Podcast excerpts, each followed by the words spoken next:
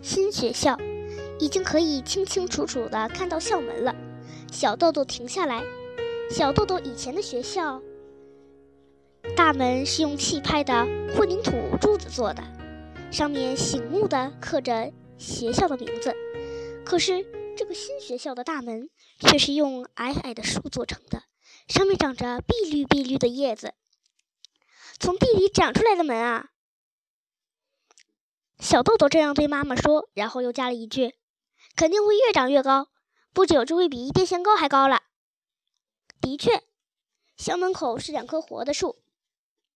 小豆豆靠近大门，把头歪到了一边，看着上面的牌子，可能是被风吹的吧，已经歪到了一边。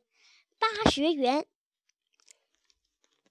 小豆豆歪着头念着上面的字，然后问妈妈：“八是什么意思？”这个时候，小豆豆眼前出现了一幅只有在梦里才能见到的景象。他弯下腰，把头钻进树丛里。怎么会呢？他真的看到了。妈妈，那是辆电车吗？停在校园里呢。的的确确，那是真正的电车，一共有六辆，已经不能再跑了。小豆豆觉得像做梦一样，这些电车停在那里当教室，电车教室。电车的玻璃反射着清晨的阳光，闪闪发亮。小豆豆的眼睛不由一亮，脸颊上也焕发出快乐的光彩。